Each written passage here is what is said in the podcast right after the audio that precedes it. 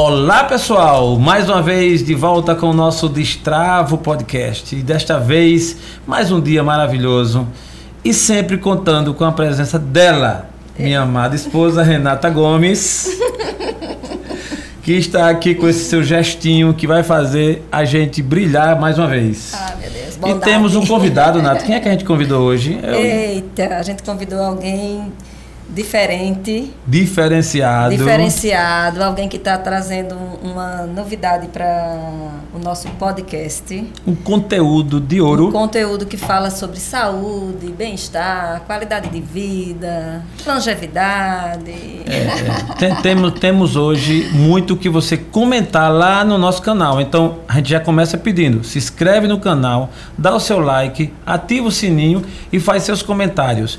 No decorrer do episódio, vamos descobrir os- o endereço desse convidado que você também vai fazer seus comentários e vai fazer muita pergunta a ele lá. Ele, o nosso doutor Felipe Azambuja, ele que é cirurgião geral e de trauma. Diga aí, o cara é diferente mesmo. E, e o que mais, Natinha? Apresenta aí, vai. Vamos lá. E como eu falei no início, ele trabalha com saúde, bem-estar, qualidade de vida, né? Alta performance. Exatamente. E aí, nada melhor do que você, Felipe, para se apresentar aqui para gente e dizer quem é o Dr. Felipe Azambuja. Primeiro, muito obrigado a vocês daqui do Destravo por me convidar. É uma honra vir e poder espalhar um pouco mais do, do pouco conhecimento que eu tenho é, e da minha história também, porque eu acho que pode ser a história de um monte de gente que está aí escutando. Então, muito obrigado e já de antemão aviso a vocês que tô- estarei sempre disponível para novos Boa. convites, como se eu tivesse me já me convidando para um próximo, né? Mas muito- Sinta-se convidado. Sinta-se É. convidado. O conteúdo do Dr. Felipe realmente tem uma margem enorme. A gente vai fazer aqui hoje uma amostra grátis. Isso. Vamos zipar não só o conteúdo técnico, mas a história dele, que é uma história diferente. Mas por favor, doutor, É. continue aí quem é o Dr. Felipe pra gente. Então, eu sou Felipe de formação, então médico cirurgião geral e cirurgião do trauma, que é aquele cirurgião que trabalha só com urgência e com emergência. Foi isso que eu fiz. Foi isso que eu quis fazer desde que eu entrei na faculdade de medicina, ser cirurgião.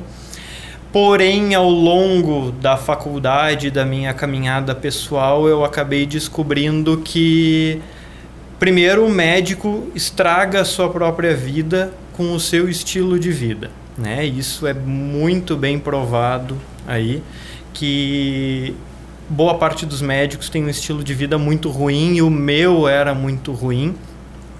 Mas especialmente ao longo da minha caminhada médica, eu me formei em 2009 lá no Rio Grande do Sul. Depois fiz as- essas minhas especializações que eu falei, né, cirurgia geral e depois cirurgia do trauma. A gente vai vendo que a gente só trata doença, doença, doença, a gente só aprende doença e ninguém fala, apesar de boa parte das pessoas entenderem medicina como saúde, mas ninguém fala em saúde de fato. Ninguém fala em prevenção das doenças, ou muito pouca gente fala de prevenção de fato, né? E daí eu decidi enveredar aí, eu vou falar um pouco mais da minha história daqui a pouco, né? E a- isso impulsionou o meu enveredamento aí para tratar de saúde muito mais do que tratar de doença. Muito bom. Nós temos aqui elencado várias perguntas. Vamos, inclusive, assim, meio que eleger, né?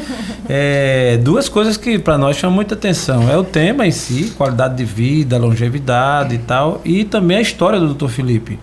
Que eu acompanho ele nas redes sociais, eu tenho amigos que já o procurou e tal. A história dele é uma história exemplar, uma história exitosa e que a gente vai tentando descobrir aqui essa mudança, como você bem colocou, na sua, no, ofício da função entre migrar para uma pessoa que só cuida dos outros falando em saúde e deixar também se permitir se cuidar também e ter essa mudança.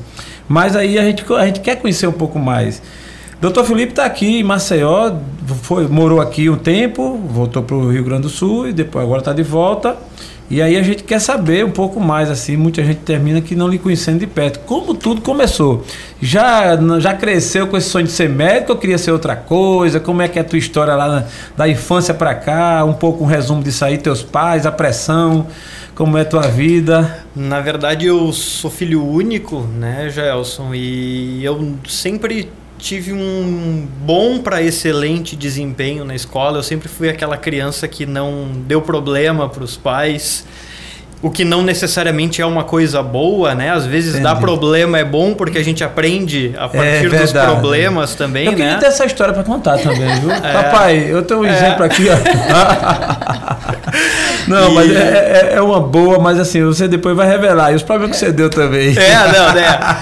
E desde, desde pequeno, assim, eu sempre pensei em ser, em, em ser médico. carreira médica. Em seguir a carreira médica. Teve um ano que eu titubeei e pensei em ir para a área do direito, nada a ver com medicina, né?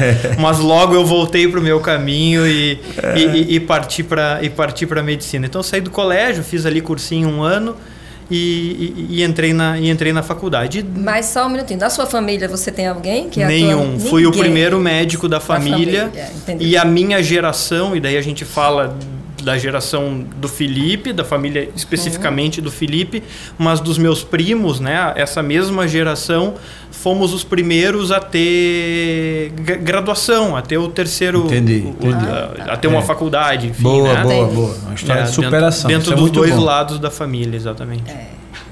Aí você escolheu, assim. Daí, cedo- eu, daí entramos, entrei na faculdade, decidi fazer é, é, cirurgia, isso desde o primeiro semestre. Me lembro que as minhas primeiras férias da faculdade eu me matriculei em um estágio para passar um mês dentro do centro cirúrgico acompanhando o cirurgião, o que hoje para mim é algo absurdo. Falo para os acadêmicos que eventualmente nos acompanham nos hospitais da vida, falo para eles não desperdicem um dia de férias de vocês durante a graduação, Opa, opa. porque a vida vai ficar muito mais corrida do que vocês podem imaginar. Então aproveitem agora enquanto, É. enquanto tá bom aqui ainda, né? Ah, tá, entendi. É, e fui direto pro, pro centro cirúrgico. Então, durante toda a minha, a, a minha faculdade, a minha graduação, eu sempre quis é, Ser especialidades cirurgião. cirúrgicas. Interessante. Eu talvez eu vou até atro- atropelar um pouco. O sangue, né? Assim, a pessoa, eu acho que isso é meio que uma vocação mesmo. né? Porque realmente essa tua área, porque o médico em si trabalha muito, isso a gente sabe, trabalha muito, de, é, mas é esse lado da cirurgia, né? De você. Eu brinco até que eu digo assim, esse pessoal é muito corajoso, eu tenho até medo, né? Gosta É. de ver sangue assim e tal. É algo, é algo mais hands-on, assim, mão na e massa, você né? sempre tranquilo com relação a isso. Você Sempre tranquilo. cirurgia- Inclusive, inclusive tem um episódio interessante que nesse primeiro estágio que eu, que eu fiz na, na, na cirurgia, eu assisti uma amputação de uma perna de um paciente a nível da, ao nível da coxa, uma cirurgia visualmente É. Não, aí- brutal, marcante. E eu me recordo que eu cheguei em casa feliz da vida que havia assistido minha primeira cirurgia, foi a primeira cirurgia que eu assisti, contando para os meus pais que, que eu ter- tinha visto essa cirurgia, que tinha achado o máximo. É. E meu pai, que não era da área da saúde, Não. nada a ver com Não. saúde, trabalhava com computação, olhou assim. Que absurdo isso, Felipe. Como é que tu acha isso legal? A pessoa perdeu a perna. Mas era óbvio, né? Não, que a eu questão entendi. não era. a- a- Entendi, a- eu entendi. então, realmente, a mente, do, É, a mente é. da pessoa que trabalha com sangue, com cirurgia, Mas, mas tem bate que ter, diferente. Mas tem que ter profissional assim para poder atuar. Porque imagina, É. você Evidente. chega numa situação totalmente traumática, né? Ali Isso. é, com possibilidade de perder uma perna, cabeça, tudo você Isso. trabalha. Rapaz, É, ci- cirurgia de urgência e emergência. A pessoa que levou tiro, que levou Diga facada, Não. Então, se for bateu uma pessoa emotiva, se fosse tu. Não, pelo amor de Deus. Olha, eu recebi domingo esse final de semana um vídeo de um amigo. E assim, o vídeo, eu, eu disse, eu vou te mostrar na testa. Não me Não, mostre, eu não. não gosto de ver. É, eu- Não gosto. você vai olhar isso aqui tranquilamente. Não, mas eu também não gosto assim. É mesmo? Assim eu também Ah, não, tá. assim eu também não Entendi, gosto, entendeu? É que no ambiente hospitalar Ah. parece que gira uma chave na gente, Pronto, né? foi bom você dizer. É, É, não, não, descoberta, entendeu? Aqui, por exemplo, me, me senti mal. Não, não E um gosto. detalhe interessante é que eu sou totalmente medroso quando é comigo. Eu não posso É uma mesmo? agulha. Se é em Caramba, mim, eu velho. morro de É medo. meio que naquela hora você vira uma chave. vira uma chave. Vira uma chave. É, eu pelo menos. treino, assim, né? É, treino, Como cara. tudo na vida. Esse meu amigo, quando ele mandou, eu fiquei, porra, bicho. Não, Quando eu não abri gosto, assim, eu eu digo, caramba, é uma, uma- é uma coisa meio feia de ver. É. E assim, mas você falando agora meio que desmistifica mesmo. É, é como se fosse ofício mesmo, missão de vida. Então ali, como você colocou, você era novo nessa ocasião, né? Você, assim, bem novinho. Sim, eu devia ter, eu acho que 19 anos no máximo. Imagino. E viu a, é. a cirurgia, a amputação e tal. E... É. Aí, aí, Felipe, dando continuidade, né? Você trabalhava. A, até hoje você ainda atua nessa Sim, área, né? De cirurgia. Ainda. E o que é que te levou aí para esse outro segmento, né? É, a história, é... A, história, a história é, bem, é bem interessante. Primeiro, que eu pesava 30 quilos aproximadamente a, a mais do que vocês estão me vendo aqui hoje, né? Nessa, Quem... nessa época que você começou. Nessa época que eu comecei. A minha pior, entre aspas, fase da vida do ponto de vista de composição corporal. Como eu sou muito e... bom em número, eu vou dizer, você tem 70, tinha 30 a mais, então ele tinha 100. Exatamente, o meu teto foi 100 quilos. Foi mesmo? Exatamente. Rapaz, então me perdoe, porque eu disse, eu brinquei mesmo, que sou muito ruim em número. É, é, o, meu, o meu teto, quando, bom, quando... Tom, eu sou ruim em número, agora sou bom em chute.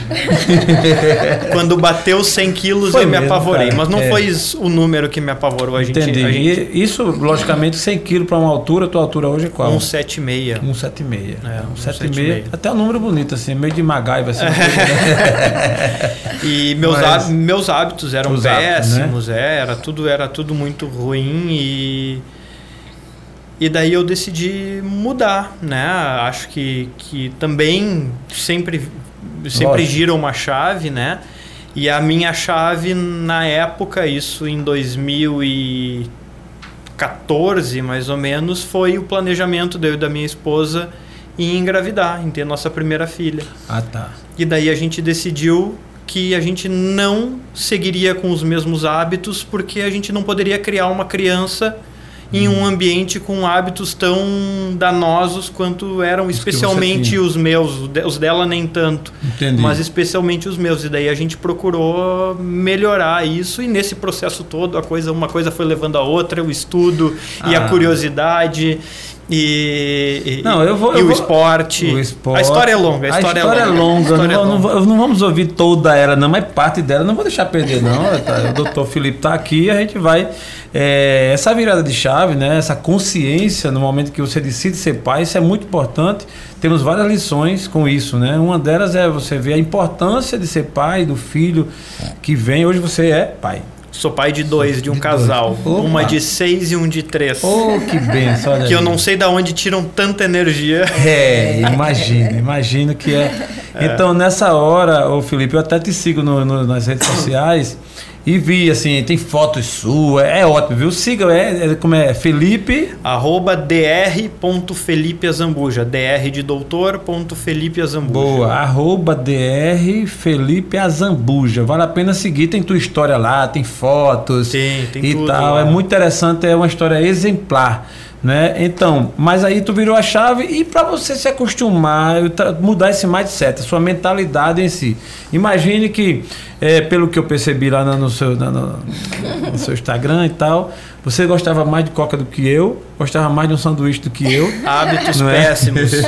Refrigerante, Refrigerante. Pão, salsicha. Só nunca fui muito de doces nem de bebida alcoólica, mas Boa. todo o restante, junk food, nuggets, enfim, tudo isso que tudo vocês isso. podem batata imaginar, frita. batata frita, alimento pré-pronto, congelado, tudo Caramba. que tu pode imaginar de industrializado era Entendi. a base da minha alimentação associado a zero atividade física. A zero atividade física. A zero atividade física. É, hoje o doutor E muito Felipe trabalho. Só não monta uma academia Sim, e daí depois quer. ao longo da faculdade, muito trabalho. E daí eu cheguei nos 100 quilos ali no término da minha formação, né? Como eu falei, a gente peca muito no nosso cuidado próprio durante a faculdade, a gente estuda muito, a gente trabalha muito, a gente faz plantão, e no plantão a gente come muito mal, e daí não tem tempo para fazer mais nada durante a residência. E daí foi o meu, o meu auge. Quando terminou a residência, começou o planejamento da filha. Entendi. Então, Aí vamos você... mudar. Vamos mudar. Então, isso remete ao seguinte: a gente sabe que para a gente viver mais e melhor precisa mudar de hábitos. Aí Exatamente. fala de uma palavra que é bem assim, longevidade. Eu estou fazendo 50 anos esse ano, 2022, e estou assim interessado em saber Qual o segredo da longevidade, né? Você que tem um exemplo prático aí, você podia trocar em miúdos aí, falar de alguns pontos. Como eu consigo, como eu vou conseguir envelhecer melhor, né? sem precisar é, é, sofrer tanto? Diz o segredo aí, doutor é, Felipe. Eu acho que a gente tem que escolher que tipo de sofrimento vai ter. Vai querer ter o sofrimento lá na frente, com doença crônica, com uso excessivo de, de medicação tradicional, ou vai querer sofrer um pouco agora, um pouquinho, mudando, começando a fazer uma atividade física, trocando um mau alimento por um bom alimento, do ponto de vista de qualidade de densidade nutricional, né? não de sabor. Eventualmente, Sim. o alimento melhor para a gente não é o mais saboroso. Né? Diga o ex-gordinho aqui hum. que ainda sente muita vontade de comer alimentos esses saborosos não, não. saudáveis. Interessante, né? interessante. que eles estão me testando com essas não, broas. Rapaz, é, é, é, é, O, a audiência do Distral Podcast já deve estar tá pensando lá, né? Pessoal, rapaz, como é que convida um médico que está falando esse assunto e coloca essas broas aqui? Gente, isso aqui é a arte do Tom, Tom Vilera, nosso produtor. Que quando ele soube, cara, eu vou testá-lo. Sem combinar comigo, Tom, você não combinou isso comigo. Então, gente, essas broazinhas aqui, eu tô doido para provar. É cenográfico. É cenográfico cenográfica. gostei, gostei. Mas vamos ver, vamos ver até o fim. Aguarde, não perca, viu? Se o doutor Felipe vai resistir, vai resistir essas broazinhas aqui. Ô, doutor Felipe, aí assim, dando continuidade a esse assunto que já está falando, né? De longevidade, enfim. Aí tudo isso resume, resume em mudar os hábitos alimentares, na reeducação alimentar. E a gente hoje escuta vários tipos de, de de, de propaganda, já está no próprio Instagram, que hoje a gente né, é muito usuário do Instagram, e nele a gente escuta falar jejum intermitente, aí faz, eita, será que isso seria bom? Né, você passar 12, 14, 16 horas para poder se alimentar. Aí daqui a pouco a gente vai para outro, aí escuta low carb, né? Aí daqui a pouco a gente escuta, enfim, N, N orientações, orientações pontuais, pontuais, jogadas na rede social. Isso. E daí aquela, a, a gente acaba isso. tendo que escolher uma ou duas e imaginar isso. se isso é. vai trazer algum hoje, resultado hoje, ou não. Né? Aí tem gente que faz lanche Coma de 3 em 3 horas. Não, não pode comer de 3 em 3 horas. Aí coma fruta, uma, não pode comer fruta. É, uma panaceia não. de é, orientações. É, o que, que a gente faz? Que tá que melhor gente... não fazer nada então e seguir é, como tá. É, é mas, né? mas o negócio fácil. é sério mesmo. É, são muitas orientações, são muitas correntes. É uma coisa impressionante. A gente fica meio, meio né? perdido, né? É, aí a gente queria ouvir a sua opinião, obviamente, pessoal.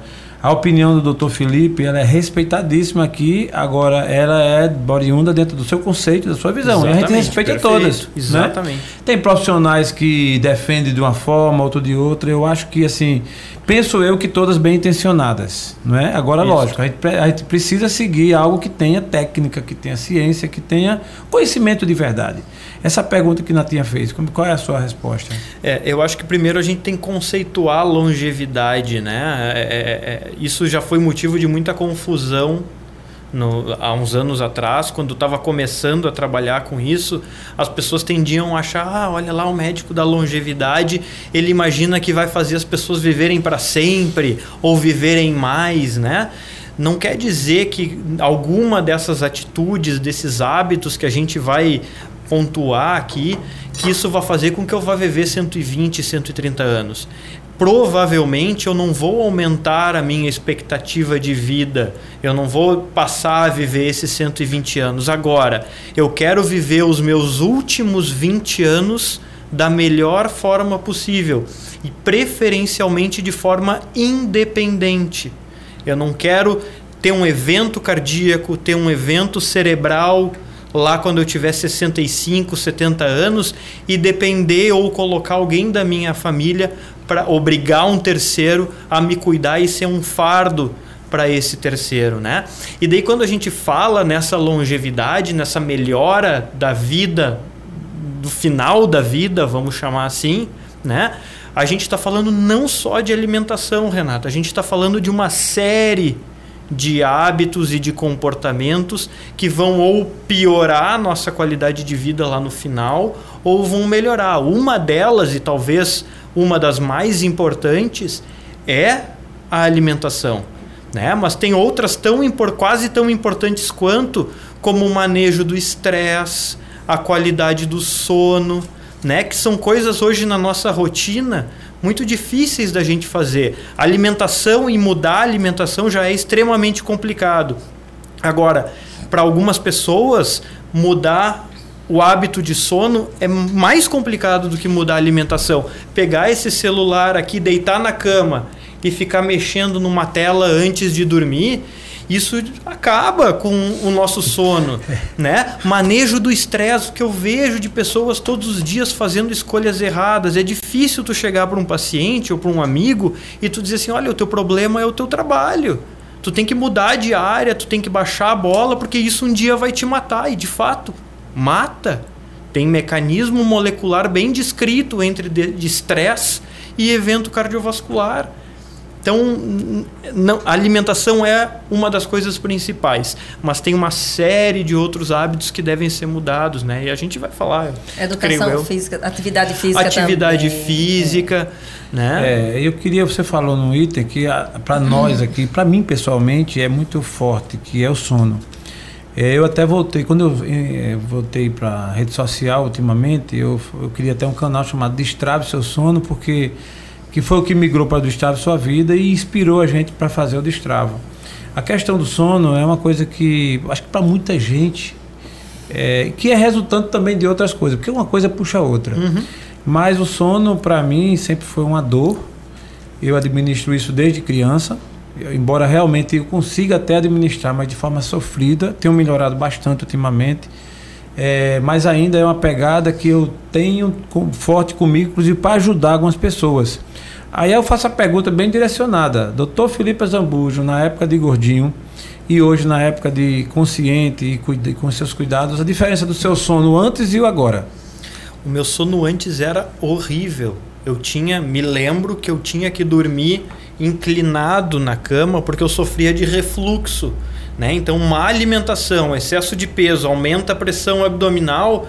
Eu tinha esofagite, que é a inflamação da parte baixa do esôfago quando o conteúdo ácido entra em contato. Né? Eu comia, deitava na cama e eu não podia me deitar como uma pessoa normal porque eu tinha refluxo, doía e eu não conseguia dormir tinha que dormir inclinado muitas vezes, excesso de uso de pastilhas antiácidas, que ao longo prazo também podem atrapalhar uma série de, de, de questões intestinais uso de inibidores é, da acidez gástrica, como, como, o famoso omeprazol, pantoprazol, lanzoprazol, Sim. meu sono era péssimo, era péssimo. Roncava, né? Tipo, os amigos faziam quando dormia, fazia alguma coisa, os amigos faziam um vídeo roncando, sofria bullying, sofria bullying, bullying por ser gordinho desde pequeno ah, e sofria bullying rapaz, é. por roncar. Que superação, né? Desculpa, é, desculpa a pergunta, qual é o nome da sua esposa? Márcia. Márcia, Márcia deve, a Márcia, é, Márcia tem como contar essa história melhor. É, a Márcia é a maior investidora do país, né? Rapaz. Investiu em mim nessa época, né? Tá vendo ainda tinha, vale a pena investir, viu? Continuar investindo, né? Continua investindo em mim, né? Tá aqui o exemplo, doutor Felipe. Márcia, parabéns, viu? Inteligente você.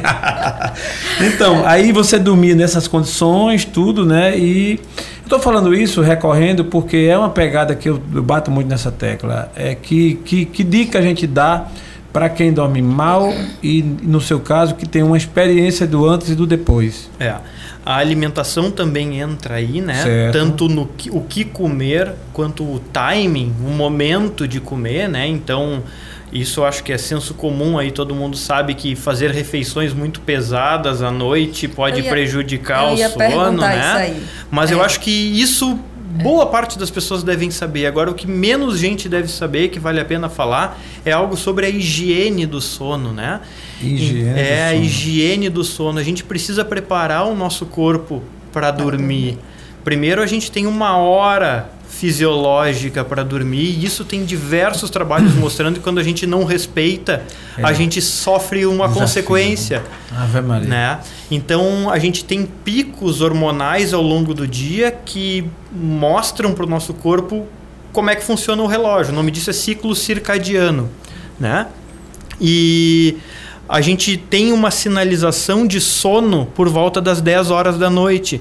Então, se a gente não tiver preparado para dormir às 10 horas da noite, pode ser e isso acontece comigo e acontece relatado por, por um monte de pacientes também se passa desse horário, fica mais difícil dormir. Incrível. A pessoa se sente Incrível. alerta. Incrível. Então, preparar o momento de dormir. Então, se vai dormir às 10 horas da noite, duas horas antes, não vai estar vendo televisão, não vai estar escutando heavy Ontem. metal nas, nas alturas, né? Vai deitar na cama, não vai pegar uma tela, porque essa luz da tela, apesar das configurações que agora os smartphones têm que mudam a tonalidade da tela, ela bate na nossa retina e inibe produção hormonal de sinalização de sono, como a melatonina. Então, isso é higiene do sono. Quer melhorar Ah, teu tá. sono? Estabelece uma hora para dormir, no máximo até as 10 horas da noite. Evita as telas, evita a agitação, duas até duas, uma hora antes da hora de dormir. E quando dormir, nada de dormir com televisão ligada, com escutando música, com barulho. Tenta fazer o mais no silêncio, o mais no escuro possível para que tu tenha chance de ter uma noite de sono melhor. Hoje o doutor Felipe faz isso.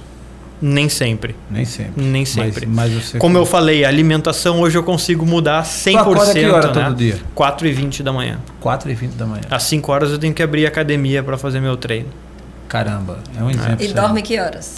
Ah, durmo cedo, umas 9 e meia, por aí. Já tô Entendi. na cama. Já tá na já cama. tô na cama. Hoje eu vou passar do meu horário. Vai, mas hoje eu destravo o podcast, vai deixar eu preso aqui.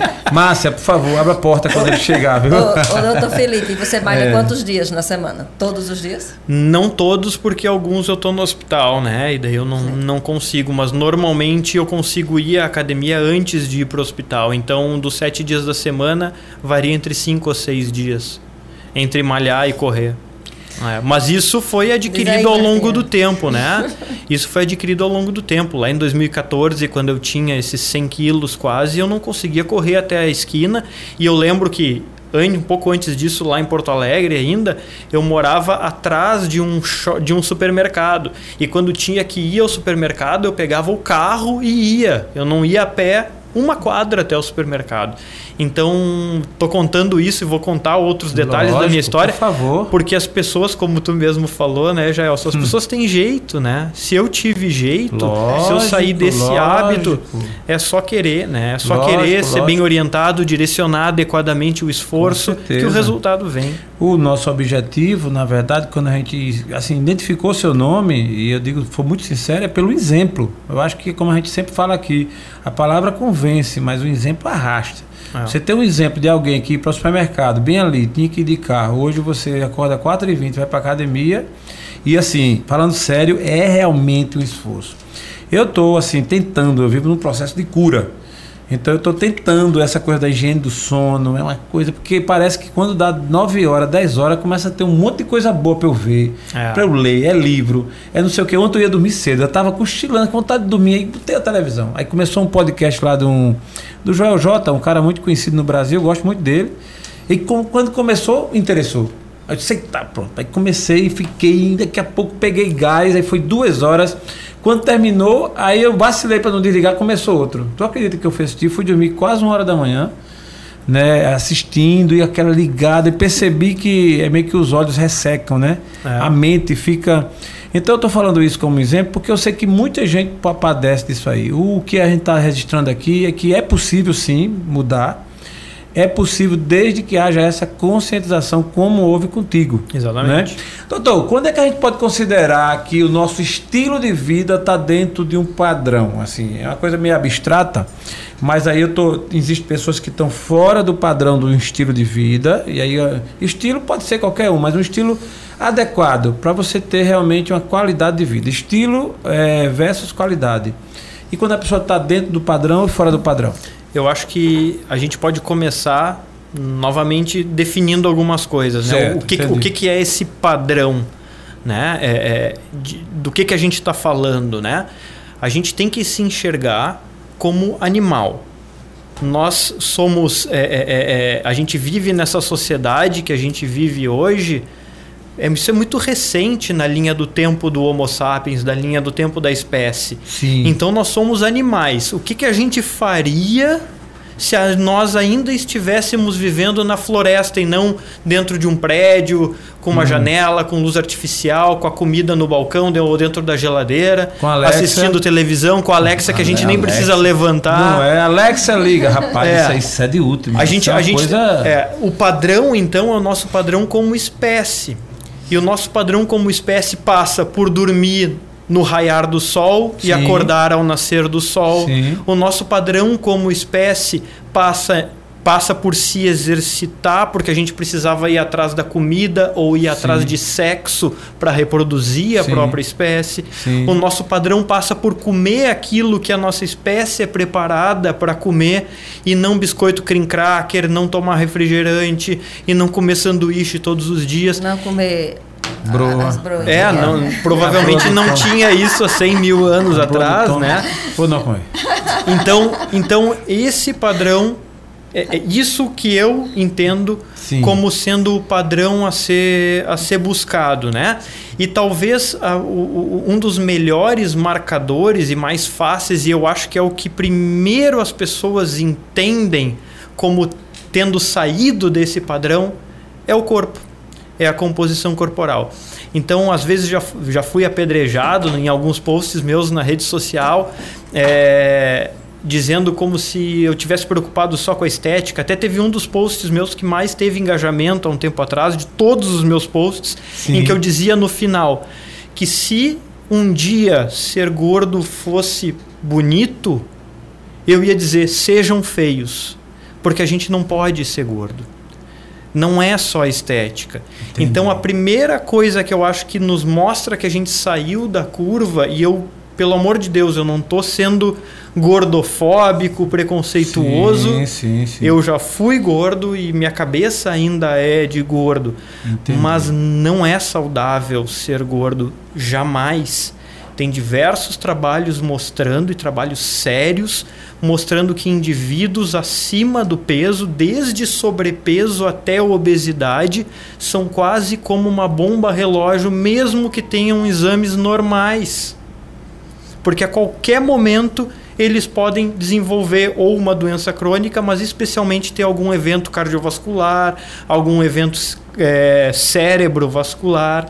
Né? É isso que você está falando, doutor. Eu posso, assim, com todo respeito a quem quer que seja, que siga qualquer outra orientação, mas essa do, do ser gordo ou não, e é, e realmente aqui a gente está fazendo apologia nenhuma à estética, eu Zero. zero de estética. Você pode ser bonito do jeito que você for. Exatamente. Não tem bronca. Agora, que o sobrepeso é uma bomba relógio e que ela faz mal, ponto final. Aí não tem é inconteste. Eu tô acima, eu tenho um estado acima do peso um pouco mais. Eu sinto quando eu volto, quando eu desço um pouco. E a conta é simples. Se você tem uma estrutura para aguentar, são lá os seus pés, para aguentar. Eu tenho problema, eu tenho problema vascular, ou seja, de, de circulação sanguínea. Eu tomo diosmin todos os dias, que é para afinar o sangue e ele circular. Senão eu, e é hereditário. Minha mãe e meu pai eles têm problema de variz e tal. E a conta é simples. Se os seus pés, se a sua base ela tá, foi constituída, prevista para aguentar X peso e tem X mais Y, é lógico que vai sofrer. É, é, porque a, a base foi feita para um peso e tem o peso a mais. Então é como você falou, se a sua base é para aguentar 30, 70 quilos, tem 100. É óbvio que esse 100 vai penalizar, vai dificultar o metabolismo. Estou falando aqui, não estou falando nem como cientista, não estou falando como médico, não sou, não entendo de nada disso. Estou falando pela lógica, lógica numérica. E eu estou falando de mim também. Quando eu estou com peso a mais, eu sinto quando acordo um peso a mais, é difícil. Correr não se fala.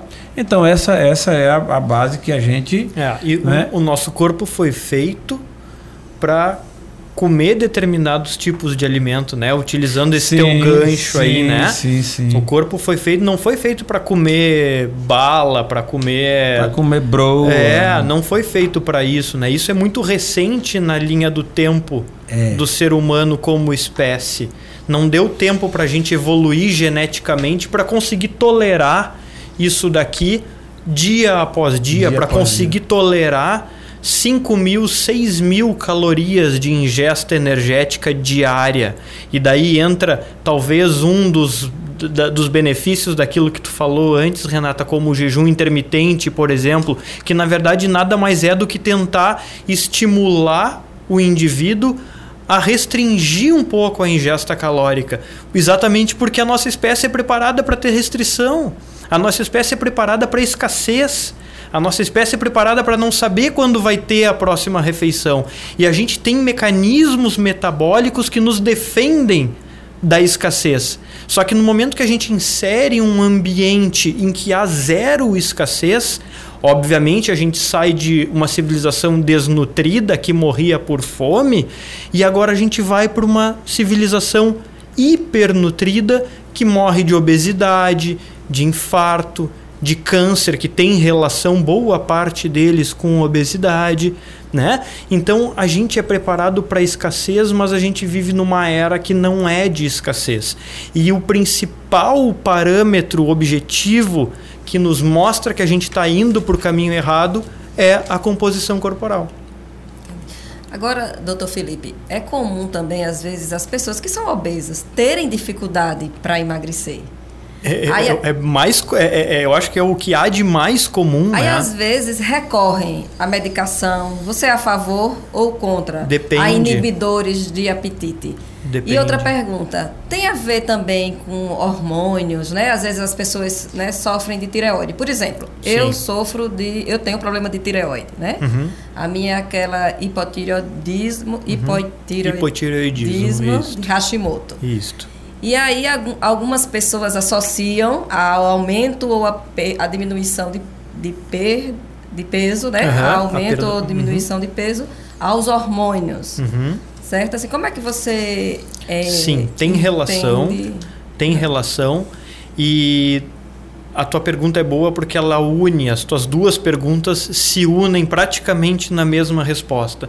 A gente tende como pessoa e talvez em quase em vários aspectos da nossa vida a terceirizar as responsabilidades, né?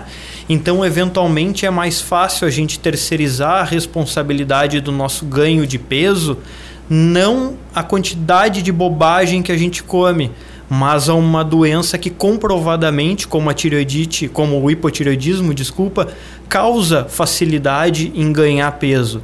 Mas não é só isso. É possível ter hipotireoidismo e não ser obeso. É, assim como é possível não ter hipotireoidismo e ser extremamente obeso.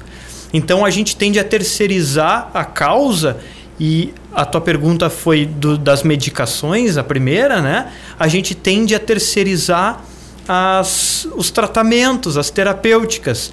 Então é óbvio que diversas medicações têm comprovação científica de que auxiliam na perda de peso e no emagrecimento. Mas se a gente terceirizar a perda de peso para a medicação, a gente não vai resolver o problema e é o que a gente vê todos os dias, é o que eu vejo todos os dias na, minha prática, no meu consultório. Os pacientes utilizam as medicações, eles perdem peso, mas eles não entenderam que não é aquilo que vai mantê-los magros. E daí eles param a intervenção, param a medicação e ganham peso novamente. Os pacientes que fazem cirurgia bariátrica, boa parte deles com 5, 6 anos de pós-operatório, acabam por reganhar peso, porque não entenderam ou não foi passado para eles que a mudança comportamental e do estilo de vida como um todo é que é fundamental e não uma intervenção isolada. Se eu sou ou não a favor às medicações para emagrecimento, para algumas eu sou. Só que sempre, no meu entender pelo menos, a indicação da medicação tem que ser acompanhada por uma mudança de hábito de vida, senão não vai servir de nada. Então a gente tem que começar a enxergar a medicação, a cirurgia, as dietas restritivas que muitas vezes funcionam, a gente tem que começar a enxergar como uma muleta a ser utilizada inicialmente. Mas enquanto a gente está usando essa muleta, tem que ter alguém nos ensinando a caminhar. Porque essa muleta eu não vou poder andar de muleta para sempre. Né? E daí um dia, quando eu largar a muleta, se eu souber caminhar, eu vou tranquilo. Eu vou tranquilo. E daí a coisa funciona. Doutor Felipe usou remédio para emagrecer? Não, não usei remédio para emagrecer. Entendi. Uma atitude mesmo. Isso, foi atitude, foi atitude. Na época, minha perda de peso, eu comecei a fazer triatlon, né? e, e, e você começou a fazer teatro quando perdeu peso ainda no, no percurso? É, na, na, verdade a história é bacana, né? É, essa Pô, eu quero ver. Que, que, é porque que eu bom. quero fazer musculação e não consigo. que, que, bom, que, que bom que eu tô é. dizendo que a minha história é bacana, né? Se imagina é. se fosse horrível, com né? Certeza, eu voltava aqui. Uh... Então, você é um cara que não, no, hoje no bullying não, não funciona mais. Eu vou chamar você de ex-gordo. Você vai ficar com é. raiva de mim, né? Não, não, não, não, não. não. Estamos aqui com o ex-gol do Dr. Felipe Azambuja. Quando tu perguntou quem eu era, eu pensei em começar dizendo: sou um ex-gordo que sou médico. Ah, né? que massa, pronto. É, Foi oportuno ainda. É, eu fui e puxei o carro. É.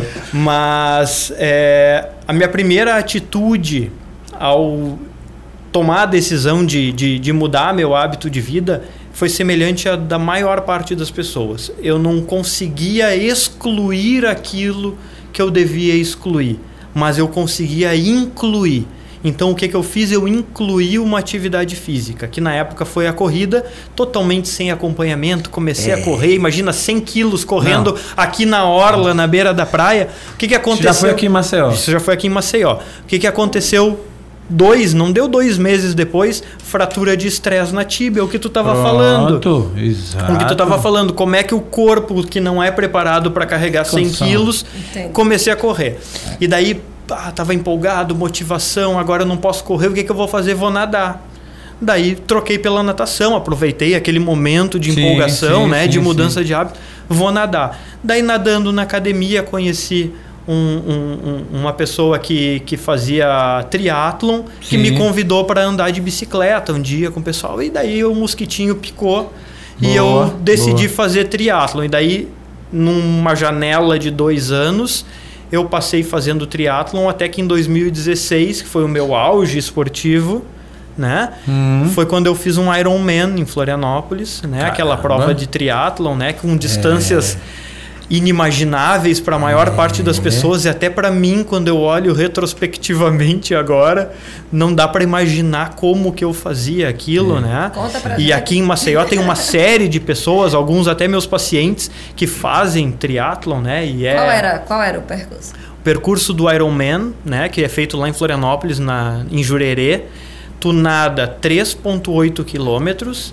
depois tu pedala 180 quilômetros. Ah, meu Deus. E depois no final, para brincar, assim, termina com uma maratona, 42,2 quilômetros de corrida. E aí, dá para você, amor? É, aí dá pra mim assim. é. Eu não sei onde é que eu vou chegar. E daí. Essa semana, me perdoe, o meu filho, né? A gente tem, no prédio que a gente mora, tem uma quadra lá e tal. E ele fica louco pra brincar com o pai. E com a ele tá sozinho, foi, ele chamou. Incrível, cara. Eu começo assim, porque na academia você fazendo é, esteira, então você meio que regula ali, né? Dá um pico, dá um tiro, volta uhum. tal, o negócio fica meio legal. Mas quando vai jogar bola, não dá 20 minutos, não. Que eu já tô assim, imagino o triado. Você falando isso aí é negócio de cinema. É. E eu não corria e eu não conseguia correr uma quadra. Sim. Então sim. dá para fazer. Dá para fazer. O processo demorou dois anos e, obviamente, né, o, o gancho foi a, a, perda do peso, como que eu emagreci, né? Obviamente, para conseguir fazer essa prova em 2016, eu precisei treinar e, obviamente, nos treinos o volume de treinos é absurdo. Né? Eu lembro que eu pedalava eventualmente no sábado seis horas pedalando, passava seis horas pedalando. Rapaz, é. E daí aí, a pessoa aí, emagrece. É. Só que qual foi o meu problema? O gordinho sempre morou na minha cabeça e ainda mora. Teve um momento em que eu decidi, que daí foi também por causa do, dos filhos, né? Que o tempo despendido para o treino era muito grande, mas eu precisava Entendi. ver meus filhos crescerem. Na época, é, filha dá só. Atenção, dá né? atenção aos filhos. Daí eu né? decidi largar o triatlo. Só que daí imagina a mente do gordinho, se eu largar o triatlo, eu vou engordar tudo de novo. E daí o que, que aconteceu? Eu passei a estudar muito isso e passei a Sim. aplicar outras técnicas na minha vida para que eu pudesse conviver com o gordinho aqui dentro e com um hábito que não me fizesse reganhar peso. E ainda bem, desde lá não reganhei é. quase boa, nada de, de peso. Aí eu faço uma pergunta bem mais direta também. Tem pessoas que quando crescem, quando nascem, a gente já vê a estrutura, o estereótipo da pessoa, já que é aquele formato do gordinho mesmo. Dá a entender, e a gente que não entende nada, tipo eu, que essa pessoa não tem jeito porque ela cresceu, ela já, já, já vem naquela base e tal. E cresce e é, e é, e se continua gordinho e tal. Para esses casos, existe caso de que não tem jeito e pronto, final? Não, não existe caso que não tem jeito. Boa. boa. Não existe. O que existe só é o direcionamento errado dos esforços, certo, né? Certo. Então, resultado sempre precisa. Isso eu gosto de falar bastante, né? Por favor. É interessante. à vontade. Resultado sempre demanda esforço, mas nem todo esforço vai gerar resultado. Tu tem que direcionar bem o teu esforço. Profundo, né? É. Profundo É, essa e não tem e não tem caso perdido não. Obviamente tem biotipos, né? Nós somos seres diversos, né? É- é- é- a nossa espécie tem uma diversidade é, grande de Sim. raça, de, de, de cor de cabelo, de cor de olho, né? Formato físico. Formato físico é evidente. Mas a gente não pode mais uma vez terceirizar a culpa Entendi. ao nosso formato físico, como por exemplo a gente sempre fez com a nossa genética, né? A gente sempre achava, ah, eu tenho na minha genética todo mundo, na minha família todo mundo é obeso, então eu- na minha genética é ser obeso, É. eu vou ser obeso para sempre. Puxei então- meu pai, puxei minha mãe, essa história, né? e daí tô saindo daqui e tô indo ali comer um McDonald's, É. né? É, é- é- é- é meio, É. é. meio incongruente isso, né? É. De novo a gente terceiriza, só que a gente sabe cada vez mais que a gente é capaz de silenciar genes que a gente carregou dos nossos pais, a gente é capaz de ativar genes que não deveriam ser ativados com maus hábitos. Então, obviamente, tem pessoas que têm uma predisposição maior a acúmulo de gordura, a obesidade e algumas doenças, mas medidas de estilo de vida são totalmente capazes de inativar essa predisposição. Então, a gente não é refém da nossa genética há muito tempo. Basta a gente se apropriar desse conceito e aplicar ele no dia a dia, né? Doutor Felipe gosta de uma pizza, de uma macarronada? Adoro, adoro. Se Ah. como, muito pouco, quase Muito nunca. Comi no Natal, dia 25 agora, eu tava. Eu, eu passei. Não pizza, não Tá. pizza. Olha eu fazendo uma revelação aí É. pros meus seguidores que acham que eu não falho nunca, né? Opa, pessoal, É, mas anota aí. falho, claro. A gente é humano, né? a gente é Lógico, humano e a lógico. gente precisa falhar de vez Você em tá quando. vendo ele bonitinho assim, com essa camisa aí, sem, Obrigado, sem tá tô esticada, né? Porque a minha eu escondo esse negócio. Se eu fizer isso aqui.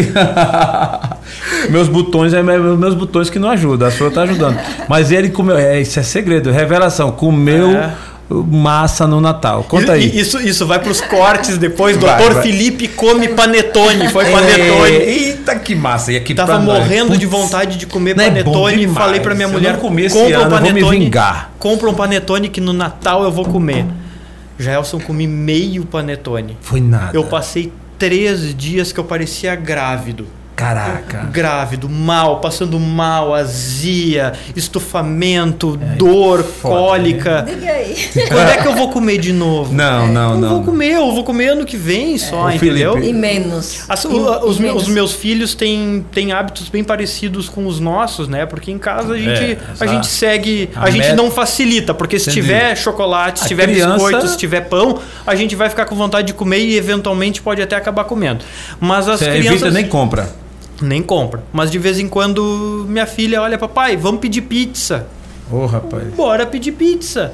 Bora É. pedir pizza porque é um momento de eu fazer a vontade dela. Sim. Aquilo vai ser um momento, uma vez, sei lá, a cada dois, três meses. A gente pede e a gente come. A gente vive aquele momento. Porque isso. Por, três vezes. é, porque Tá isso. ouvindo aí, Martinho? Porque isso entra, isso Não é entra todo naquilo, naquele outro pilar que eu falei da longevidade, que é o manejo do estresse. É a gente verdade, precisa encontrar algumas coisas com moderação, e o segredo também é a moderação em tudo. A gente É. precisa encontrar algumas coisas que nos deem uma certa É, alegria em alguns momentos. Mas cuidado, eu não estou dizendo que a alegria naquele momento é a pizza. A alegria naquele momento é o momento com os meus filhos. Lógico, entendi. entendi. Né? Aí você interagiu e tal. Tá. Exatamente. Interessante, parecido com a gente, né? Domingo a É, que gente. sempre tem alegria, né? Não falta alegria lá em casa. né? A gente tem um de 11 anos que amanhã faz 12. Rapaz, ele adora uma pizza. É Chega uma- no domingo. Não, domingo. Aí é domingo agora mesmo, né? É. aproveitando aqui contar, né? Aí a gente Já umas 9 horas da noite. Aí vou procurar o que comer e fica aqui, vamos pra casa, né? Vamos fazer um rap, rap, sei lá. Fazer um crepe, essas coisas, né? Tudo. E eu com vontade de comer a saladinha e com vontade de comer pizza. Aí Matheus fica, bora, bora, bora, bora. E rodamos, rodamos, paramos, sabe onde? No Massarela, mexendo de graça, viu? Essa aí é 0800. Por enquanto, aproveita. Paramos no Massarela, meu amigo. Aí a pizza branca de entrada é uma delícia aqui pra nós. Aí a gente. Não, a Natinha, não pede essa branca, não. Não pede a de entrada, não. Pede só a outra. Não teve jeito. Pediu a de entrada, depois veio a outra. E ela, né, bancando uma de, de, de educada, né? Salada. Não, não, não, ela começou uma fatia. E a dela veio aquele negócio de rúcula em cima só, né? É, e eu, aí, aí, ficou a maior parte, mas estava tão gostosa, eu digo, rapaz, eu vou meter o pé na jaca, ninguém tá vendo. Agora eu tô revelando aqui, ó. O doutor é. Felipe vai puxar na minha orelha. Momentos de revelação, né? Eu revelei o meu, tu revelou Pronto, o meu. Eu meti o pé na jaca, Tom. Mas aí, doutor, você revelou um e se calou. Deixa ele revelar os dele. Não, vamos parar com revelação, porque senão dá problema, né? Mas é incrível, cara. É muito. É, você tem que ter muita força de vontade. Tem. E é interessante agora, isso que você falou. Essa diferença de quando você cede e o que acontece. Por exemplo, nessa, nesse domingo mesmo que eu fiz isso, eu comecei a segunda péssimo. É assim, acordei de madrugada tal, porque realmente eu me empolguei, me entreguei e tal. Então, o que é que quer dizer com isso? Que vale a pena se esforçar para evitar, porque é aquilo que você falou logo no começo da nossa fala é a alegria do momento, né, uhum. da, da, uhum. longevidade. Você se sacrifica agora para ter uma, uma, uma vida né, melhor lá na frente. Mas uma pergunta bem direta: hormônio e emagrecimento, o que, é que tem a ver? Tudo, tudo. Uma das principais causas da obesidade e do sobrepeso e da epidemia, vamos chamar assim, se é que eu posso chamar assim, de sobrepeso, de obesidade e de diabetes no mundo é, é, é, é causada por um distúrbio hormonal chamado resistência à insulina. Hum. Né? Então, a resistência à insulina, que é a dificuldade desse hormônio que o pâncreas produz de jogar a glicose que a gente consome na forma dos carboidratos para dentro da célula, é, isso é a chave para o ganho de peso, em que isso gera um círculo vicioso que se eu for entrar nos detalhes técnicos aqui, o pessoal vai desligar o, o podcast, vai desligar é. o YouTube lá não, e não vai é querer. Só, por favor, fica falar coisa. E não, e não vai querer mais ver nunca mais o destravo, né? É, então, então, então, então se poupa aí. É, então, então não vou entrar na, na tecnicalidade, né? Mas a chave para isso é o excesso de insulina, e isso é um hormônio. Então, respondendo a tua pergunta, hormônio tem a ver com tudo isso? É óbvio que tem a ver por causa da insulina. Só que normalmente quando as pessoas falam em hormônio, elas pensam em quem? Em testosterona, elas pensam, é, né, que exato. talvez tenha sido essa, Isso, esse o mote, é, o mote da tua pergunta, o mote da minha né? pergunta foi esse, exatamente. É assim, eu, obviamente, sou leigo no assunto e eu estou fazendo 50 anos e aí vem aquela história. Eu acho que é, alguém já chegou para mim e disse, pai, toma hormônio, vai no médico tal. Aliás, até o doutor Felipe mesmo, aliás, alguém que falou do seu nome. Uhum. Vai tomar hormônio, cara, não sei o que. Eu disse, vou não, velho, eu tenho medo. Esse negócio de hormônio tá injetar, porque eu acho que o hormônio é produzido. Como é que eu vou... No resumo, no caso, sendo necessário, faz medo eu tomaria eu tomar hormônio ou não? Cada caso é um caso, tem que ser totalmente individualizado para ser feito com segurança. Mas o mais importante é o seguinte, tem que se falar nisso. Isso Sim. não pode ser um tabu. Um tabu, que né? para muita gente é, para então, mim inclusive então, é. foi, né? Tem pessoas que eu falo de testosterona, colegas médicos até, e a pessoa acha que eu estou falando de algo do outro mundo, é. que a pessoa vai usar testosterona e vai morrer de câncer de próstata no dia seguinte. É. E não é bem assim. Não é, obviamente, existem indicações para se iniciar o uso. O uso não é feito de forma indiscriminada, uhum. precisa ser feito com acompanhamento médico para identificar essas indicações, porque eventualmente utilizar testosterona no momento errado pode ser jogar lenha na fogueira. Sim. Né? Então, homens, a partir dos 35 anos, mais ou menos, eles começam já a ter um declínio hormonal. E se a gente pega provavelmente algum, alguém que esteja nos escutando ou vendo agora e talvez vocês já tenham pego um exame de testosterona e vocês viram uma faixa de valor de referência, que seria o valor entre aspas normal, varia entre 200 e 800 mais ou menos, né? Obviamente, aquele homem que tem 700 de testosterona, ele provavelmente está tendo caracteres masculinos como é, capacidade de liderança, memória forte, força muscular. Esses são os caracteres masculinos. Libido, né? Libido alta. Provavelmente aquele homem mais próximo do valor máximo deve estar melhor do que o homem mais próximo do valor baixo, hum. né? E isso o, o, o, os níveis de testosterona começam a decair no homem a partir dos 35 anos. Então, quando chega uma pessoa lá com 60 anos, ou tu mesmo com 50 anos, pode ser que tu tenha um nível de testosterona baixo. E daí, se tu tem um estilo de vida inadequado e te alimenta mal, e está com excesso de peso, e está com obesidade, talvez essa pouca testosterona ou menos testosterona que tu produz não está sendo é, é, fazendo o efeito da forma mais adequada por causa do contexto metabólico do corpo. Então a gente tem que falar, não pode ser tabu. E um detalhe que eu acho até que eu comentei anteriormente contigo.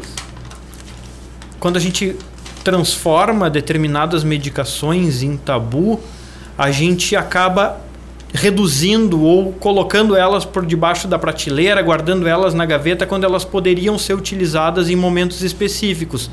Enquanto a gente usa outras medicações hum. que podem causar muito mais efeitos e que deveriam sim ser mais controladas, como o próprio paracetamol, por exemplo, né, que eu comentei antes com vocês, em que a gente compra na farmácia da maneira que a gente quiser, não precisa receita médica, não precisa nem passar pelo vendedor, é só pegar no balcão, né? Fica sim. no balcão ali, sim, sim. a gente pega no balcão, vai no caixa e se a gente quiser a gente toma 10 de uma vez só.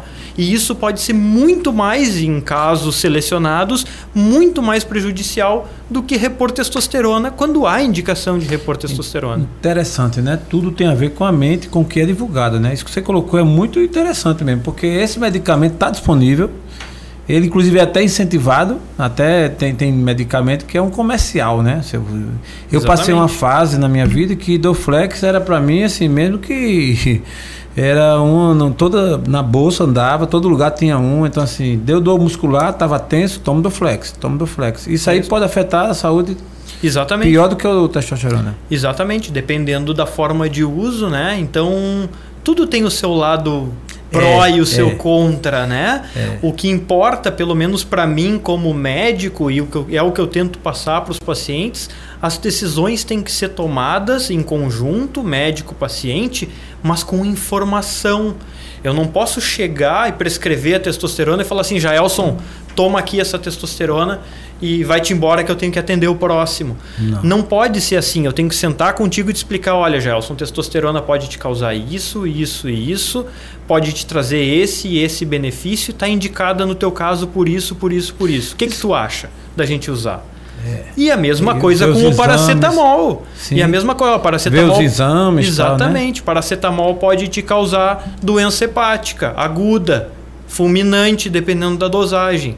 Se eu não te disser isso, tu vai sair, vai eventualmente tomar uma garrafa de vinho, um pouco de uísque ou uma cerveja, que vai aumentar mais ainda. Só que isso não é falado, né? Não é falado. Entendi. É, é, a pergunta talvez bem óbvia. Testosterona. Como é? Testosterona. Testosterona. É um hormônio? É um hormônio. Ah, tá. É o principal hormônio que nos dá como homens os caracteres masculinos. Beleza. Né? É um hormônio viril, virilizante. Virilizante. O cara, Isso. quando tá meio mole da saúde, já sabe, né? É. Tem que rever os conceitos. É. Mas, doutor Felipe, é, a pessoa tá. Procura teu, teu consultório. Vamos lá. Eu tô precisando dar uma geral. Qual é o protocolo inicial? Como é que funciona assim os primeiros passos para uma mudança de mentalidade nesse aspecto? Qual é? Você, você tem um, um caminho padrão, tal. Eu, obviamente que você primeiro vai ouvir o paciente. Cada caso é um caso, como você bem colocou. Mas no geral, qual é o caminho mais comum a ser descrito? Não tem uma receita de bolo, né, Gelson? Quando a gente fala nesse modelo de medicina que eu pratico no consultório a gente fala quase em individualização da medicina. Eu não estou dizendo que eu tiro coisas da minha cabeça para os pacientes usar, mas eu trago toda aquela bagagem técnica de conhecimento ao longo dos meus estudos e das minhas formações e da minha vivência pessoal, das dificuldades, das facilidades, sim, sim.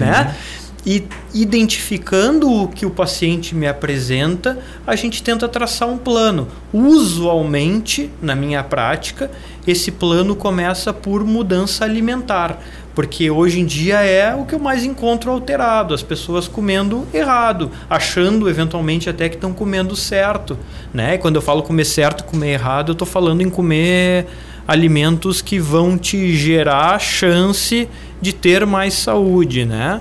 Se fala que a mulher vive mais que o homem, né? Até a gente brinca que mulher vive sete anos mais que o homem. Até combinei com ela já para ela morrer com 107 para mim tá bom, né? mais do que isso. É, procede que a mulher vive mais do que o homem. Quem é que te procura mais no teu consultório? É, quem é que precisa mais? Eu ia até mais? te perguntar isso também. E sobre as mulheres, né? Que eu tô vendo que vocês estão falando aí dos homens. É, eu tô, tô puxando lado pra minha sardinha, então, falando testosterona o que é que faz aí, as né? mulheres Tom? te procurarem? O que é que mais chega no teu consultório? Né? Em relação é, às vale, mulheres. Só não vale reclamar do marido, né? Porque é outro papo, né? É, mas reclamam, mas reclamam, reclamam.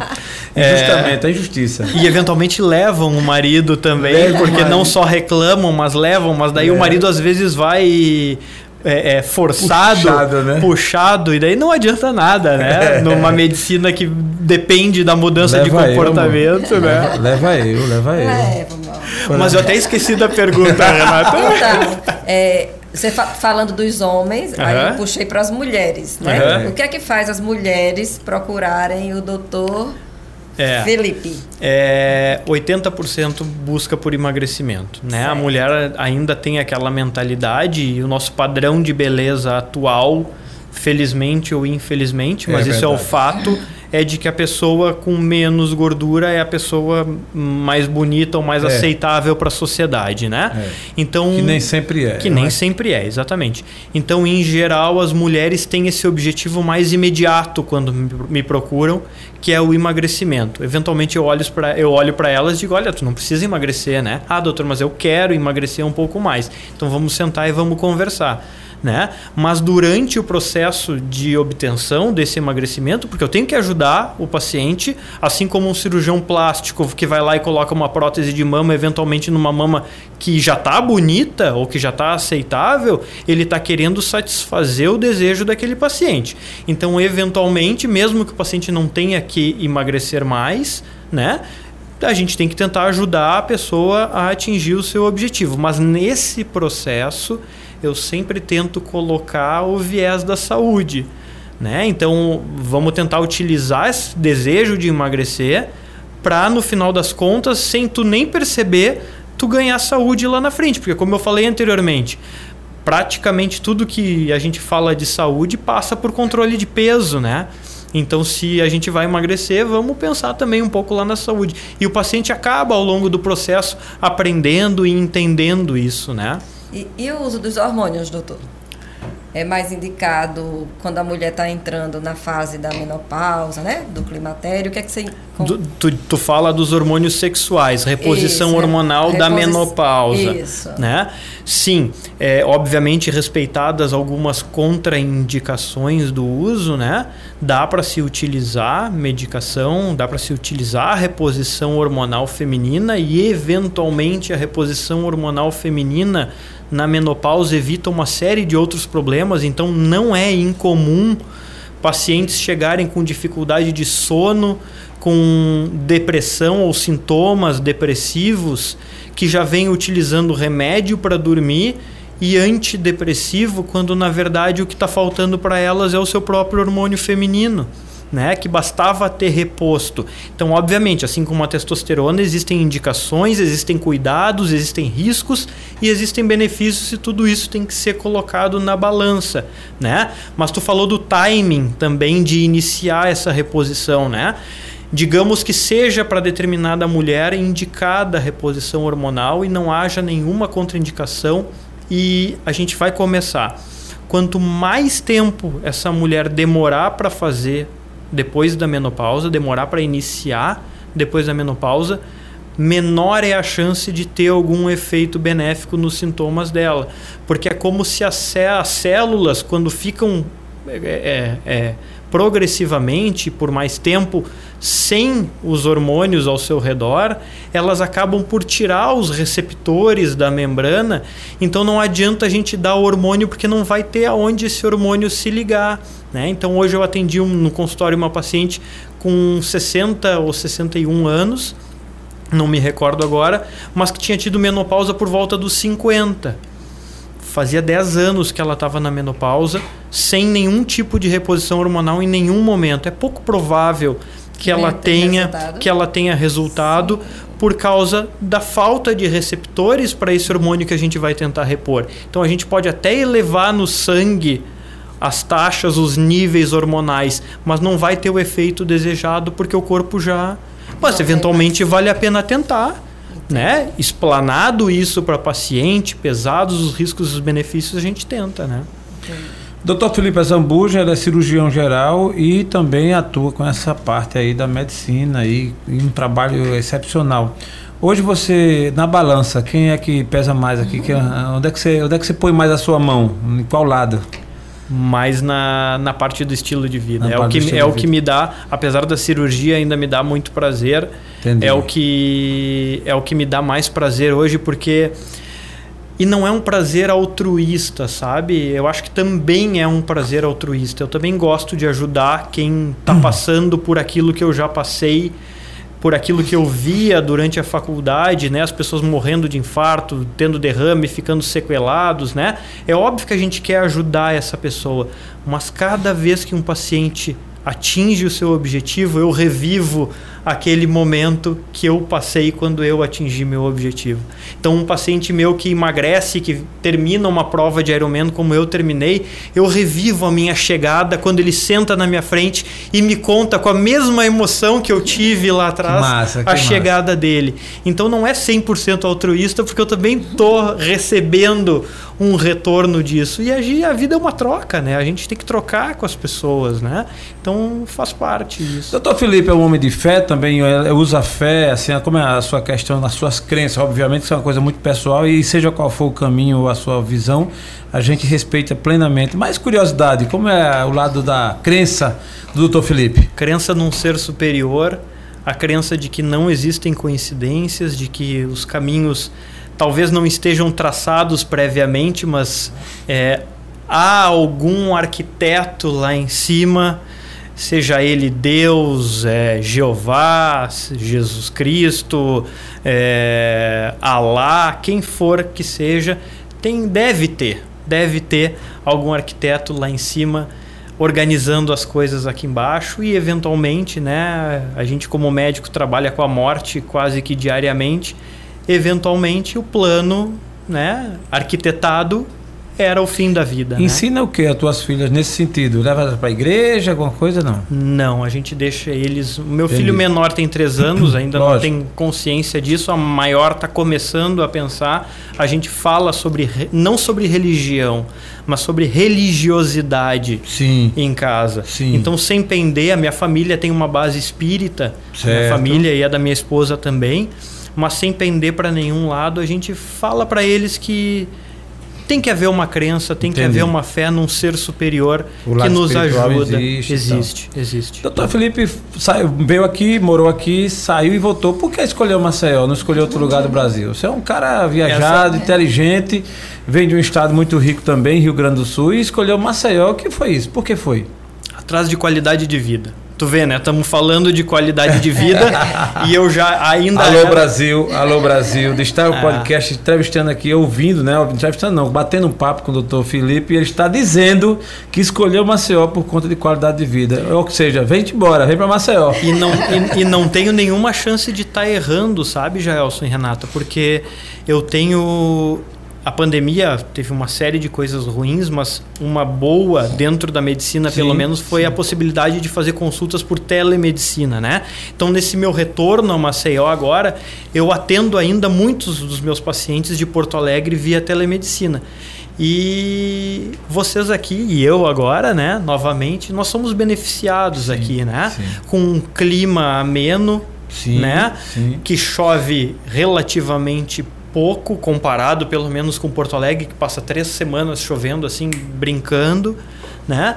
com um sol que nasce cedo e propicia essa rotina de sono e de vigília mais adequada para a saúde de maneira mais simples do que lá em Porto Alegre. Então, a gente aqui em Maceió, sejamos nós alagoanos ou não, ou gaúchos ou alagoúchos, Alagoúchos, né?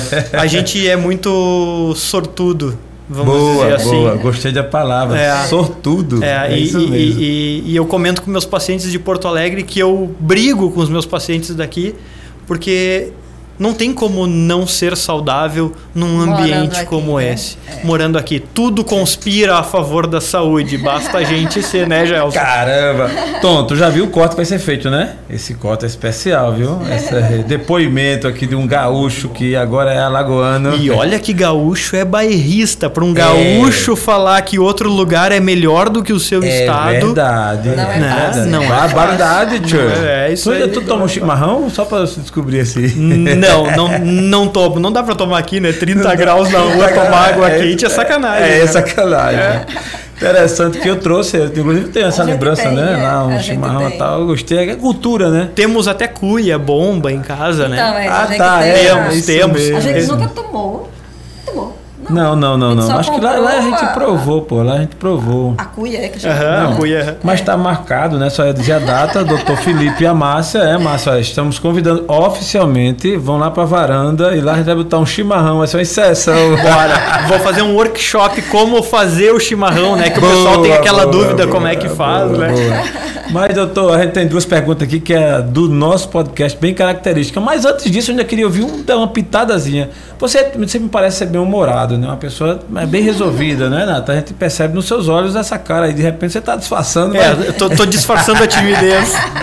Mas tu gosta, assim, é, logicamente, além da medicina, além do, do, do esporte que tu faz, qual é o teu hobby, assim, outra coisa que tu gosta de fazer? Eu gosto, ainda tenho também, assim como eu tenho o gordinho dentro da minha cabeça, eu ainda tenho muito do sedentário dentro da cabeça. Então eu sou um cara mais tranquilo, assim, eu gosto no meu tempo livre, eu trabalho bastante, gostaria de estar trabalhando menos, mas a gente acaba se envolvendo em projeto atrás de projeto, É, atrás de projeto, é. E também quando a gente vê, tá também. entupido de coisa. Então o tempo livre que eu tenho, eu costumo ficar em casa com a minha família, com a minha esposa, com os meus filhos. Atualmente eles são o- o- os meus hobbies. Boa. É o ócio criativo ao lado de quem ama. É, exatamente. Muito exatamente. bom. Isso é um exemplo, isso é um exemplo. A Parabéns. gente falou em religiosidade, isso faz, eu acho que é o melhor É. remédio para a alma, é né? verdade, é verdade. Esse momento com a família. Eu sempre gostei da família, óbvio, mas ultimamente eu acho que, sei lá, a reflexão sobre família é muito mais forte. É. E é o que a gente quer levar aqui no nosso podcast, essa mensagem da, do cuidado com a família, com os filhos, enfim, os relacionamentos saudáveis, né? Exatamente. Se vive com alguém, vive bem. Viver bem é a melhor coisa que existe. Mas nós temos duas perguntas aqui, né, Natinha? Perguntas clássicas que todo convidado nosso do Gustavo Podcast geralmente responde. Aqui a gente o, o leva a responder, né? A gente vai fazer aqui é você, que é o momento sombra e o momento luz. Todo mundo até já sabe. O momento sombra é aquele dia difícil, aquele dia que tu chegou no aeroporto, o avião acabou de sair. Sabe aquele negócio, né? Sim. Acabou de fechar e tal. A que você esposa chega... em casa esperando. É, e ai, aí, meu o que, é que vai dizer? Que é que vai E será que eu vou chegar em casa e a chave vai funcionar na fechadura? É. Exatamente. Será que Então, a chave vai tratar, estar um travada dia, né? ou destravada? A Bíblia diz que o choro pode durar uma noite, mas a alegria vem no amanhecer. Então, o momento sombra é o- a noite. Então, assim, que momento, qual o momento sombra do Dr. Felipe Azambuja? É, o primeiro momento sombra, na verdade, a primeira coisa que me vem à mente foi o falecimento da minha mãe, né? Eu acho que perdas de pessoas que a gente ama são e talvez quem tenha escutando, quem, quem esteja escutando foi, foram dois anos bem difíceis aí, né? Para todo mundo, todo mundo perdeu alguém, eu acho.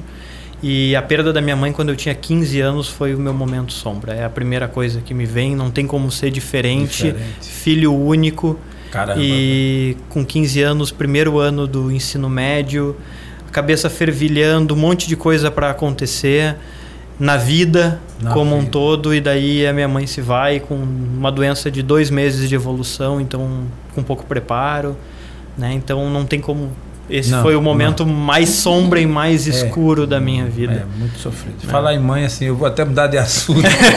esse assunto, você bateu no ponto fraco. Então, vamos embora, vamos mudar, porque esse. É. Bora pro momento luz, então! Vamos mesmo, porque esse mexe comigo, mas não é pouco, não. Vai que é tua, minha filha. Vamos mudar de assunto, que é melhor, que aí assunto, vai, né? vai mexer comigo também aqui. Então a gente também tem aqui o momento luz, né? Sim. Então vamos lá, vamos falar pra gente, vamos falar aqui para quem está nos ouvindo. Qual foi o momento luz do Dr. Ah, Felipe? eu, tenho, eu tenho dois momentos luz. Um que Olha, quando, vai- quando casou, não, né? Não é possível.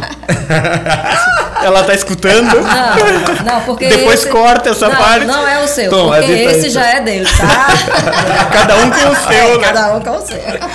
Mas fica à vontade. Desculpa Dois. atrapalhar. No mínimo dois. Vou falar, vou falar Tá, dois. Gra- graças a, de- vontade, à graças a vontade. Deus a vida tem sido bem, bem iluminada para mim, né? Então vou escolher os dois melhores.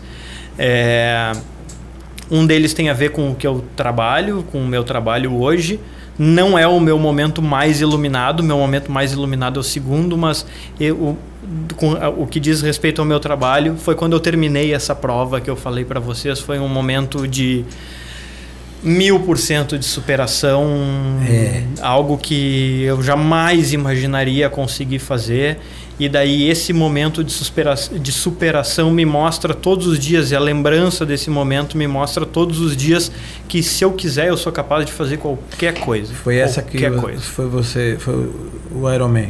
Foi o Ironman. Ironman. O, o fim de uma prova, de uma prova. É, não, inimaginável. Inimaginável mesmo. A gente É. sonha em fazer São Silvestre, é um sonho, né? Alguns- A São Silvestre Ela são, ri. são Ela 12 ri. ou 10 quilômetros. Ela ri, né? ela ri porque isso aí é um projeto nosso assim, que a gente já deu alguns anos, né? Mas agora na virada 2022, 2023 a gente vai, não vai, Nath? Vai, tá registrado aqui, viu? Bora iniciar um acompanhamento para conseguir fazer isso o mais rápido possível, né? Gostei, ela é Por inteligente favor. mesmo. Pegou no pé Deixou da picando aqui, Deixou né? picando, Deixa eu chutar. 11 Deixa meses chutar. dá para fazer esse acompanhamento. Dá, conseguir, em menos né? tempo. Doutor, Dá, você acha que tem cura pra mim, doutor? Claro que tem. Claro que tem, claro que tem. Depois quem, não, depois quem não me segue, me segue lá e vê como eu era. Era pior. Era pior, pior, né? era pior. Eu vim de preto porque eu disse, doutor, vai ver que eu tô. Diz que preto emagrece. Já perdi 2 quilos usando essa camisa preta. Pois é, exatamente. Mais 11 meses. Boa ideia. Vamos, vamos nos preparar. Vou procurar o doutor. Não. pra- Pronto, mas E o ele meu, falou que tinha é, dois e o meu segundo momento luz, graças a Deus, eu consigo repetir ele todos os dias. Até comentei com a minha esposa esses dias, que é quando os meus filhos me chamam de papai. Escutar papai, eu acho que é o momento mais iluminado que um pai É verdade. pode ter na sua vida, né? É, é inimaginável o amor e a conexão que um pai tem com um filho e vice-versa. Então, isso me ilumina todos os dias. Vou chegar em casa daqui a pouco e espero que eles não estejam dormindo, porque eles também dormem cedo. É. E vai ser papai pra cá, papai pra lá, e daí o cansaço vai embora. Que maravilha, que maravilha. Rapaz, eu tinha mais perguntas, mas a gente vai terminar com chave de ouro. A sua fala foi maravilhosa. Essa, e esse fechamento aí, realmente, você faz uma conexão da vida. Da vida quando você fala do pai, do filho. Fecha com toda essa explicação. Eu não sei se teria mais alguma coisa que você quisesse colocar, mas Natinha também quer fazer as suas considerações. fazer o... É, não, vou, mas você não vai falar também antes? Não, a gente combinou assim, viu, gente? Isso aqui foi combinado, né? Porque a Mudou, gente muda a regra, agora, né? mudou agora. Mas vamos passar a palavra Agra- pro doutor. Quer que eu fale? Por favor. Vou falar. Ó, tu viu aí, Tom? Isso é o terceiro episódio assim, viu? Agradecer a sua presença aqui, doutor Felipe. Foi muito bom, muito conhecimento. Eu acredito que todos os que estão nos ouvindo vão gostar muito desse momento. E agradecer, né? Que disponibilizar o tempo da gente, que é uma das coisas mais preciosas, né? Como você Exatamente. mesmo disse, super ocupado, cheio de projetos. E agradecer, né? Demonstrar aqui a nossa gratidão em tê-lo aqui conosco. E muito agradeço. obrigada. Agora você coma, coma uma brosinha dessa daqui, porque Não, eu tô, na, não vai... eu tô naquela fase que eu não como. Tom, vai É. boiar, vai boiar a tua. Eu acho que quando cortar a gravação, nada, a gente vai. vai. ah, o, Ma, o Mateu, o Martinho, né? O Martinho tá doido pra comer ali, beleza. Mas, doutor, a gente também quer agradecer, mas antes disso a gente queria ouvir da sua voz ainda eh, seus agradecimentos, suas considerações, suas pontuações, enfim, uma mensagem para sua audiência que não é pequena, eh, para os seus pacientes, para as pessoas que te admiram e para as que não admiram também. Fica à vontade, né? A sua palavra é muito importante nessa hora. Eu acho que especialmente para as que não admiram, né? Porque aquelas que admiram a gente já, de certa forma, conquistou, né? Seja por, por, por uma coisa que a gente faz voluntariamente ou não, né? Mas eu acho que a grande mensagem que eu quero passar, e para isso eu uso da minha história bastante, é aquilo que eu repeti, eu acho que umas três ou quatro vezes aqui durante a nossa conversa, que a gente é capaz de fazer diferente. Basta a gente priorizar, a gente se planejar, é capaz de ter saúde. Sim, Renato, o nosso tempo é talvez o nosso ativo mais precioso, né? Muito mais do que dinheiro e a gente acaba enxergando às vezes só o dinheiro, né? E quando a gente fala em longevidade, a gente fala em ganhar tempo de qualidade, né? Então esse tempo que a gente tem que ganhar, a gente vai ganhar com os nossos hábitos, com a nossa alimentação, com a nossa rotina, com os nossos comportamentos, né? E se eu conseguir passar de alguém que talvez com 50 anos fosse estar diabético, hipertenso, utilizando uma série de medicação, para alguém que eu espero que não esteja, e pelo menos é o que a ciência me mostra, que do jeito que eu estou hoje eu não vou estar, eu acho que qualquer um consegue. Se eu conseguir terminar um Ironman, qualquer um consegue. Se eu conseguir correr 10 quilômetros, vocês vão conseguir correr a São Silvestre. Basta vocês colocarem isso num topo de, num determinado topo de prioridade na lista Mas de vocês. eu quero fazer mesmo. Então, então quem é meu seguidor e quem não é meu seguidor, né? É, tu consegue, tu pode. É só tu querer. Mas não te frustra, né? E, e, as pessoas às vezes se frustram. A gente vive hoje num momento de rede social em que tudo parece tão perfeito. Eu abro o Instagram, todo mundo uhum. viaja para os melhores lugares, tem os melhores carros, os filhos mais perfeitos. A vida de todo mundo é propaganda de margarina, né? E daí a gente olha para nossa vida e vê uma série de problemas e daí eu tô falando isso agora e a pessoa tá lá em casa, dizendo que eu dizendo que a pessoa consegue, e a pessoa tá lá e se olha e viu que não conseguiu, que falhou essa semana, que comeu uma bobagem ou que não foi na academia. Não te preocupa, teu tempo vai chegar. Resolve esse fracasso momentâneo e vai para tua próxima conquista. Só não te esquece de comemorar a tua próxima conquista muito mais do que tu te decepcionou com teu fracasso. Isso é, é, é, é traz a vitória. Isso é o que vai fazer a diferença na tua vida. Então, gente, muito obrigado de coração mesmo pelo convite de estar aqui.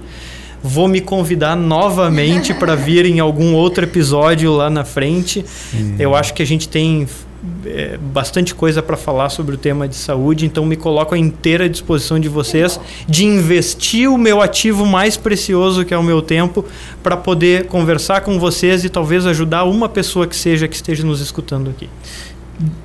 Eu fico maravilhado com suas palavras. Realmente, assim, não vou nem parafrasear. Eu acho que nós temos, assim, nesse, nesse pouco tempo que passamos, que ao mesmo tempo é pouco, é muito mais, muitas pérolas, né? Primeiro exemplo, eu acho que isso é uma faz a diferença, né? O conhecimento técnico à disposição, a gente agradece de coração. Espero que esse aqui seja o início e realmente temos todo interesse sim em alargar, né, Nata? E trazer é, essa pegada da saúde, ela é muito extensa, ela é muito carente. Muitas vidas com certeza ouvirão essa mensagem, vão ouvir esse podcast, a sua palavra e serão alcançadas. Doutor Felipe, muito agradecido. Um abraço aí para os seus dois filhos, né? Como é o nome deles? A Laura e o Pedro. A Laura e o Pedrinho. Pedrinho mais novo? Pedro é mais novo. Ô, Pedrinho, a Laura e o Pedrinho e a Márcia também. Abra a porta, viu, Márcia, por favor, por tá liberada, né? agradecer a todos vocês, agradecer a minha amada esposa que está dando essa. Não vou nem falar contribuição, ela está fazendo acontecer, né? Todo dia está melhor, daqui a pouco eu vou ficar em casa, ela vem. Agradecer a Tom pelo seu terceiro turno, agradecer meu filho e ao doutor Felipe Azambuja, que podem achar ele na rede social no doutor DR. Ponto Felipe, ponto Azambuja. Felipe Azambuja. E será assim, eu garanto que você não vai se arrepender. Um conteúdo muito bom, mas não só aquele conteúdo bonito de Instagram, que é só com foto, mas com a prática, com a realidade. E para todos vocês que nos acompanhou, um forte abraço, muito agradecido. Que Deus esteja presente na sua vida, na minha vida, nas nossas vidas, que possa nos proteger sempre, ok? Grande abraço de Strava Podcast, conectando Tchau. pessoas.